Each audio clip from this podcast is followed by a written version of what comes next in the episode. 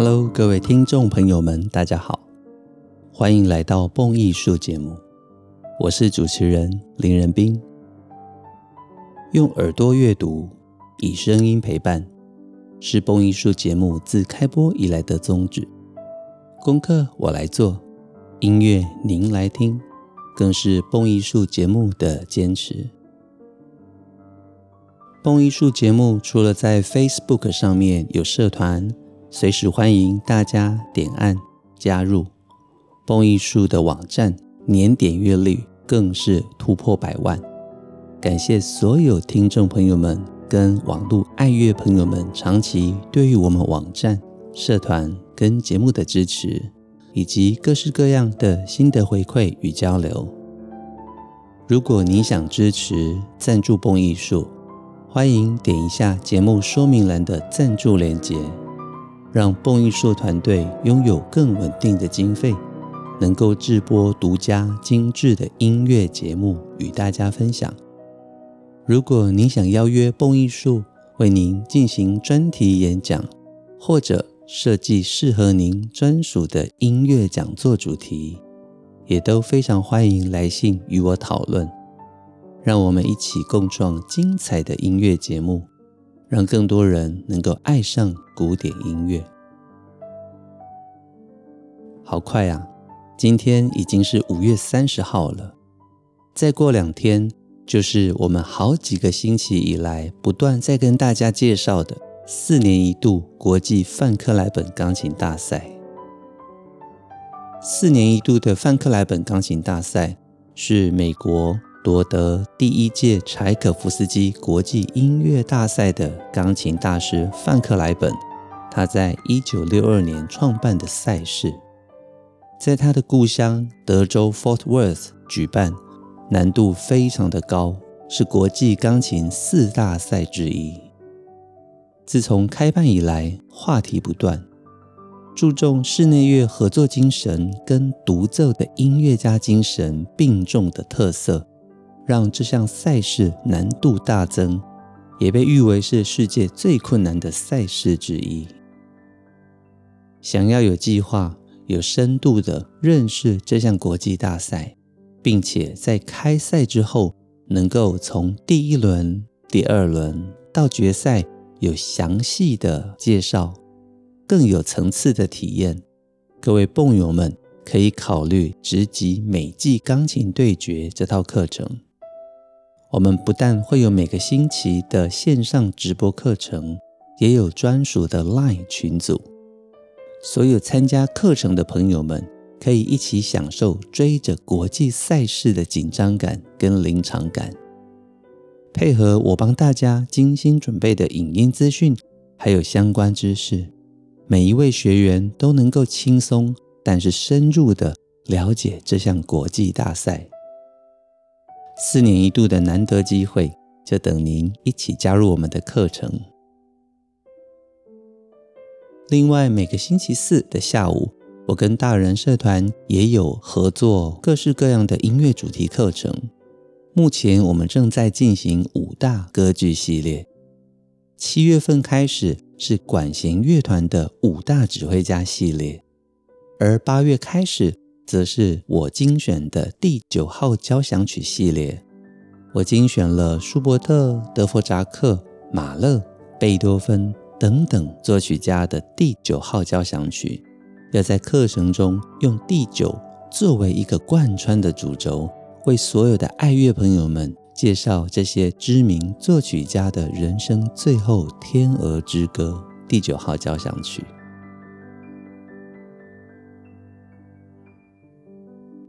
刚刚我所提到的课程，大家都能够在网络上搜寻“大人社团影音直播课程”，林仁斌老师能够找到报名的资讯。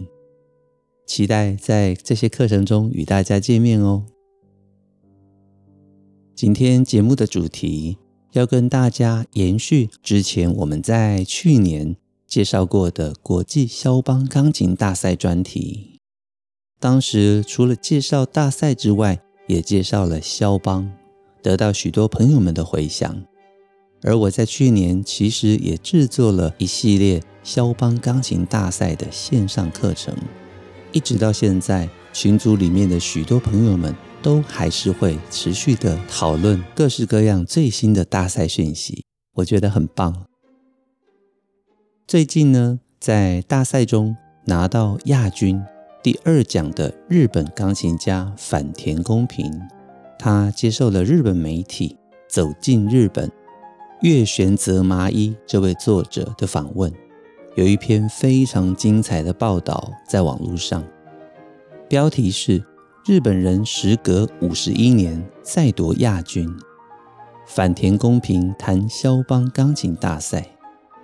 这一篇五月二十三号刊出的文章，在我阅读过后，发现内容非常的丰富，深度十足，特别是坂田公平。他的思维，针对大赛所做的准备，我觉得都值得做成一集节目跟大家分享。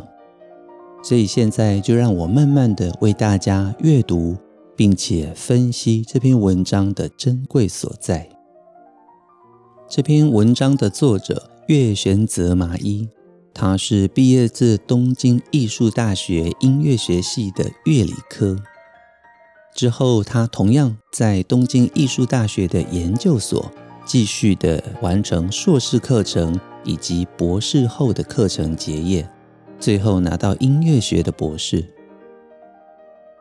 他也写过《贝多芬到巴洛克音乐：乐圣从先人学了什么》这本书，这是音乐之友出版社。另外，也翻译有《从乐谱到音乐》。巴洛克音乐的演奏法等等书籍，所以我们可以看到，这位访问者月玄泽麻衣，他本身在音乐上的素养非常的丰富，也有很棒的著作。而在去年二零二一年十月份，肖邦钢琴大赛夺得亚军的反田公平 （Sorita Kyohei），他是一九九四年出生于东京。在二零一二年，日本的音乐大赛就拿到了冠军。二零一四年，他进入了莫斯科国立柴可夫斯基音乐院学习。在日本国内的时候，就已经屡创佳绩。在他开始于国外留学之后，更是在国内外屡创佳绩。追随着人生的梦想。从二零一七年开始，他就读于波兰的肖邦音乐学院。到了二零二零年，他成功的在维也纳金色大厅首演。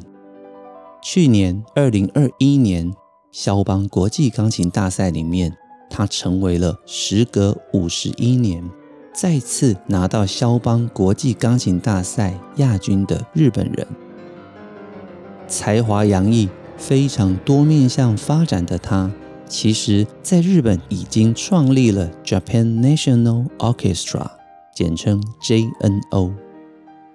他是这个乐团的负责人。光是前面我在念他资历的时候，各位有没有发现，坂田公平这位年轻的钢琴家、艺术家，应该是一位非常有开创精神的人。现在让我们进入访谈。一边为大家介绍，一边解析。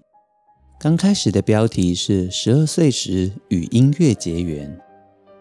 月玄泽麻衣问坂田公平：“您是从什么时候决定参加肖邦国际钢琴大赛的呢？”坂田恭平说：“第一次知道这个比赛是十二岁的时候，我在电视上看到了一个纪录片。”才知道原来还有这样一个领域。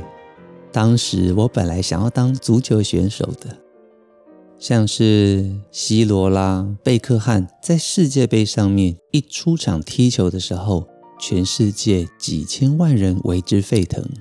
我憧憬的是这样子的领域。不过在那一部肖邦纪录片里面，我看到音乐家弹奏完最后一个音符之后。台下的观众们全体起立鼓掌，我才感受到原来音乐也能够让人这么心潮澎湃。知道有这样子的一个领域存在之后，我就意识到自己很渴望站在这个舞台上面了。下一个问题是，后来您真的报名参赛是出于怎么样的想法呢？毕竟您在事业上已经取得了长足发展，首演成功之后没有多久，开始成为了一票难求的钢琴家。坂田公平说：“对于一票难求这个评价，我非常感激。但是另外一方面，我内心也在想着，这仅限于日本。不管在日本多么受到追捧，古典音乐的殿堂还是在欧洲。”所以，我希望在那边也能够获得好评。该怎么做才能够实现这个想法呢？当然，以替补、刮胡，也就是代替缺席的音乐家上场演奏，这样子的身份崭露头角，也是一个机会。但是，我觉得最快的办法还是去比赛。如果要去参加肖邦钢琴大赛的话，就要提前做准备。所以，二零一七年的前后，我开始前往波兰留学。但是，到底要不要报名参赛，我却一直犹豫到临近报名截止之前才下了决定。在这一段的回答中，我们看到了两个重点。第一个重点是关于如何才能够让一位年轻音乐家在国际之间崭露头角。坂田提到，代替缺席的音乐家上场演奏，也就是替补上场，其实是很多人在音乐史上成功的例子。譬如伯恩斯坦，当年他以完全没有彩排的情况，代替指挥家 Bruno Walter 上场，在星期天哦上午音乐会指挥纽约爱乐，非常的成功，现场的观众为之沸腾。报纸大幅度的报道这位优秀年轻的指挥家，于是伯恩斯坦在一夕之间爆红。这个爆红让他从助理指挥这样子的职务，一路上走向正式的管弦乐团乐团总监指挥。所以许多音乐家早年呢，都是先从替补上场，包括连郎朗都是。但是你只要有机会开始逐渐稳定的表现，就会有越来越多的乐团、主办单位来邀约你。但是坂田认为这样子的方式太缓慢，他认为最快的办法就是去参加比赛。所以各位可以看到一股积极的决心就在反田的身上。第二个重点是他要参加的是梦寐以求的肖邦钢琴大赛。所以他原本是在莫斯科留学的。二零一七年的前后，也就是比赛的前三年，因为原本上一届的肖邦钢琴大赛是二零二零年要举办，所以反田有计划的在大赛的三年前改为到波兰留学。各位猜想这是为什么呢？当然是因为肖邦是一门非常专业的艺术。外人听肖邦、看肖邦、欣赏肖邦，绝对没有弹奏肖邦的这个人思维这么如此清晰、立体，而且需要长时间准备。我们常常说一句话：“台上十分钟，台下十年功。”事实上，要演奏好音乐，远远不止十年功。即使是许多专家学者们认同的。一万个小时的训练，我觉得都只是刚开始的必要。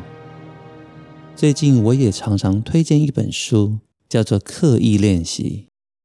刻意练习里面呢，我觉得最棒的许多观点都值得大家买这本书，仔细的慢慢品味。像是里面就提到了，经历过这一万个小时之后，你会发现许多人已经在专业上面取得一定的能力。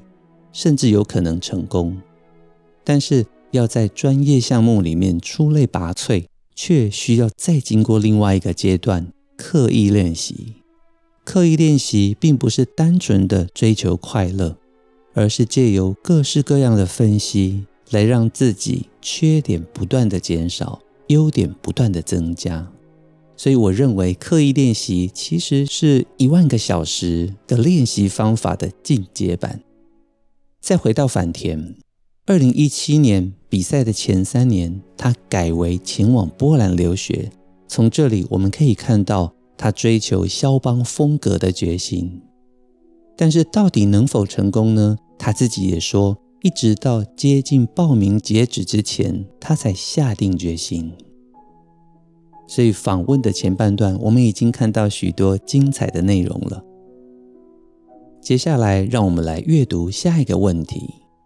月玄泽麻衣继续问道：肖邦国际大赛的预选赛资格审查是资料跟演奏录音，直到结果公布之后，很多人才知道您也报名参赛了，是吧？反田说：的确。很多人看到资料的审查结果，都惊讶地表示：“哈，反田公平居然要参赛！”我多次被人问到为什么要参赛，如今是否有必要参赛，也因为这个原因，我多少感到有些压力，想着绝对不能落选。在反田公平报名的二零二零年，他其实是二十六岁。那么以大赛来讲的话，通常都希望能够在三十岁之前，包括连范克莱本钢琴大赛都是限制年纪从十八岁到三十岁。所以各位可以看看，二十六岁在三十岁的年纪限制之前，只剩下最后四年。所以反田公平他思考的点应该有两个，其一是二十六岁年纪稍微偏大。当然不是非常非常的大，只是稍微偏大。因为许多国际大赛的参赛者，包括许多肖邦钢琴大赛过去的获奖者，都是大概十九岁到二十一岁哦。二十六岁的年纪参赛，难免就会如同刚刚我们所说的，带来一些压力。同时，第二个考量点是，这一届如果他再不参加，到了下一届五年之后。反田公平势必会超龄，一辈子就跟肖邦钢琴大赛绝缘了。年纪这是个非常现实的话题，所以我相信在这两个考量之下，反田公平毅然决然地背负着压力而参赛。事实上，能够背负着压力进而取得成功，我认为才是人生中的高潮点跟亮点。如果我们没有任何的压力，就去从事任何一件事情，你会发现你的快乐无从而来。反田接着说：“我内心报名参赛的意愿非常强烈，因为我想检验一下自己的实力。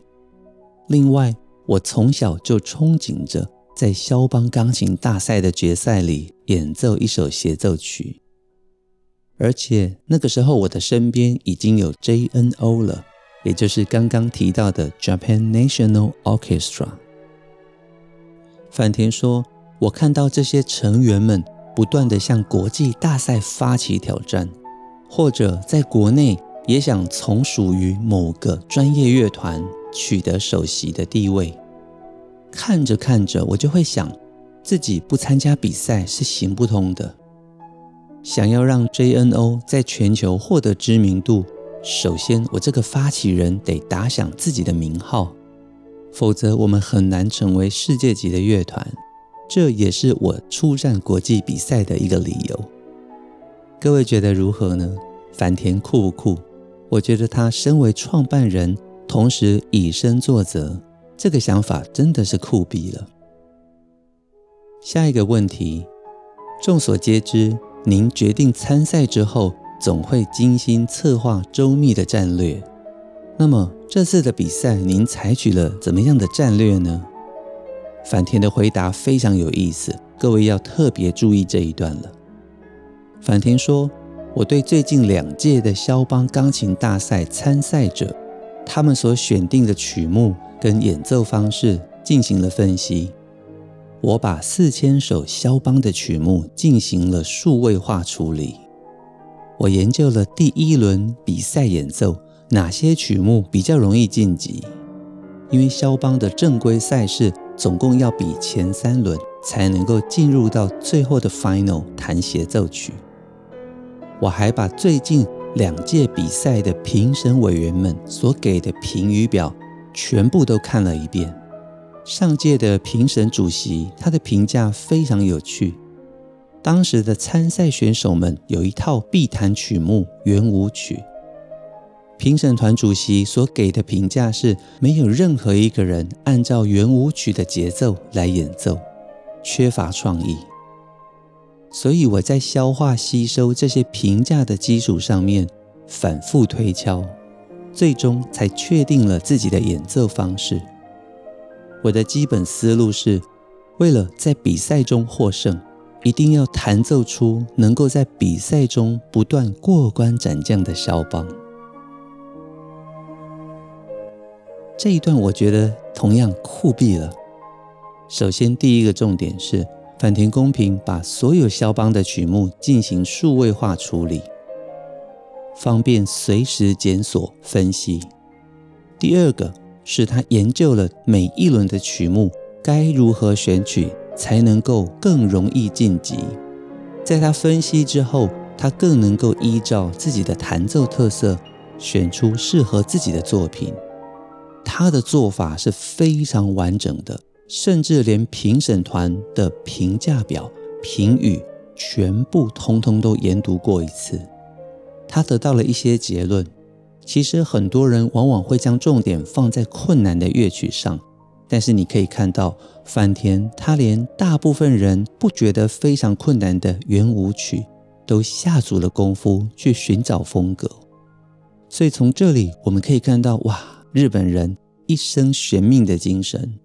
我们也可以看到，一个参赛者为了要在大赛中能够成功，大大小小、方方面面进行的各式各样研究、自我要求。最后面，他才能够成为了时隔五十一年得到二奖的优秀日本演奏家，甚至评审称他为艺术家。这里点出了另外一个事情：音乐演奏在许多人的眼中，这里点出了另外一个重要的观念。大家听到应该会吓一跳。许多人认为音乐演奏是非常浪漫而感性的。但是，身为音乐家，其实我们对这样子的说法常常是一笑置之的。为什么呢？因为当你要成为一个音乐家，光是浪漫是不够的，你需要有绝对理性的精神，检视自己的演奏技巧、演奏的优缺点的分析，包括了乐曲分析、主题分析，灌注在乐曲内容精神的音色、音量。每一个细节都要能够完美的控制，所以在观众以为音乐家们都是浪漫而感性之余，其实根本是颠倒的。一个出色的音乐家，就如同你现在所听到的坂田公平，其实是非常深刻而仔细，在每一个细节上面追求进步的。当他们在每一个细节上追求进步，甚至已经锻炼成全身的肌肉就有这样子的反射性记忆的时候，他开始成为一个优秀的音乐家。而大众听到的他音乐中的浪漫，其实都是精心设计过的。这个非常相反的观点，提供给所有的朋友们大家思考。下一个问题。那您实际上是参考以往这些倾向的基础上来做演奏的吗？坂田说：“说实在话，第一轮的时候我也不知道评审们是什么样的倾向，对于结果如何更是难以预料，所以只能中规中矩的演奏。第一轮的结果出来之后，评审们的倾向开始变得明确了。就最后结果而言。”充分表现出自己个性的选手能够胜出，个性强的人或者与此相反，演奏的相当正统的人都晋级到下一轮了。我当时的想法是，我随时都可以按照自己喜欢的方式演奏，但光这样子是不行的。所以从二零一七年开始，教我的波兰老师的意见就变得非常重要了。老师教会了我对于肖邦许多乐曲的演奏规则。所以在这个回答中，我们可以看到，二零一七年开始，反田公平在波兰肖邦的国度学习钢琴的学习效果，逐渐在比赛中显得非常的重要。每一种肖邦乐曲的演奏规则，你光是听国际上这些知名的钢琴家唱片，当然是远远不足的。需要实际的，在正统的波兰专家的调教之下，你才能够有更加不同的视野。下一个问题，每一轮的曲目都是您深思熟虑之后选择的吧？坂田说，大概从二零一六年起，我开始正式考虑选曲这件事情。实际上，在巡演中，我也尝试弹奏肖邦的曲目。去判断自己擅长哪一首。我一直认为曲目的顺序安排跟呈现方式也会纳入评审们的考量当中。所以，我对于现在的自己想表达什么，如何表达，思考了很久，才决定下了我的曲目。颁奖典礼时，评审之一 Kevin Kenner 他对我说：“看得出你选曲是下了很大的功夫了。” Kevin Kenner 一向以严苛著称，能够得到他的认同，我非常的高兴。另外，巴西的评审亚瑟莫雷拉利马，他临走前对我说：“你不是钢琴家，你是音乐家，是艺术家。”刚开始的时候，我感觉到很震惊，但是后来仔细一想，这可能是最让我欣喜的评价了。在比赛期间，历届比赛获奖的钢琴家们也都为我提出了许多的宝贵意见，让我很受到鼓舞。在这一段回答中，我们可以看到坂田公平所做的一切准备，其实只要懂音乐的人，甚至曾经在大赛中比过，还有评审委员们，都能够感受到这个年轻人与众不同。有多与众不同呢？我们来看下面两个问题的回复。下一个问题，月玄泽麻衣注意到了坂田公平还特地设计了新发型，在当地的媒体，他们把这个发型称之为“武士头”。反田说：“当然，最重要是要靠音乐一决胜负，但是只有靠音乐很难。所以我在想，要是有什么标志性的特征就好了。”除了评审委员，也有必要让当地的人记住我的脸。现在 SNS、YouTube、社群媒体都非常的发达，所以我就留长了头发，蓄起了胡须，希望能够吸引全世界观众的目光。各位，你看看，他连外形都考虑到了。他希望他出赛之后能够让所有的人印象深刻，所以从他的长发。到胡须、眼镜，这些都是他刻意设计的造型。下一个也很有意思。作者问道：健身方面，听说您也在进行肌肉训练之类的活动。坂田公平说：我在俄罗斯的莫斯科音乐院留学的时候，在马林斯基剧院听过马祖耶夫马祖耶夫他演奏的普罗高菲夫第二号钢琴协奏曲。马祖耶夫这位钢琴家身高一百九十八公分，身体非常的健壮，他的琴声非常的响亮，感觉都能够盖住乐团的声音了。听了他的演奏之后，我不禁感慨自己弹出的声音是多么的孱弱无力，所以我就开始健身了。我在想，骨骼是改变不了的，但是肌肉是可以改变的。我也担心着肖邦国际钢琴大赛，也就是华沙的爱乐音乐厅的音响效果如何，协奏曲能否弹奏出不逊于乐团的音量。所以我就试着多多的进食，勤练手指，加上我本来就是肌肉型的体质，稍微动一动就会长肌肉。诶，这很幸福，对不对？稍微动一动就会长肌肉。好，所以下一个重点就是钢琴家，甚至每一个艺术项目的表演者，为了要达到他的艺术目标，被观众们注意到，其实体力是非常重要的。你不一定要成为健身专家，但是你会发现，体力不好、健康状况不佳，都会妨碍你的艺术表现。所以，反田公平除了意识到像马祖耶夫这种超级壮硕的钢琴家弹奏出来的音色力道与众不同，他同时也对自己要求要锻炼肌肉。我觉得这更是一项非常实际而且聪明的做法。各位想想看，如果你非常的瘦弱，弹奏出来的力度一定只能在沙龙里面。嗯，当年的肖邦好像就是这样子。肖邦咳嗽、肺病，非常的瘦弱，适合在沙龙里演奏。但是现代的音乐厅是如此的巨大，现代的交响乐团声音是如此的响亮，你要成为一个出色的独奏者。你势必要能够在音量、力度上面都能够跟乐团抗衡，才能够讲究音色变化。如果一昧的要求乐团小声演奏，碰到第一流的乐团或许办得到，但是不见得每个乐团都能够将音量控制在你所想要的小声。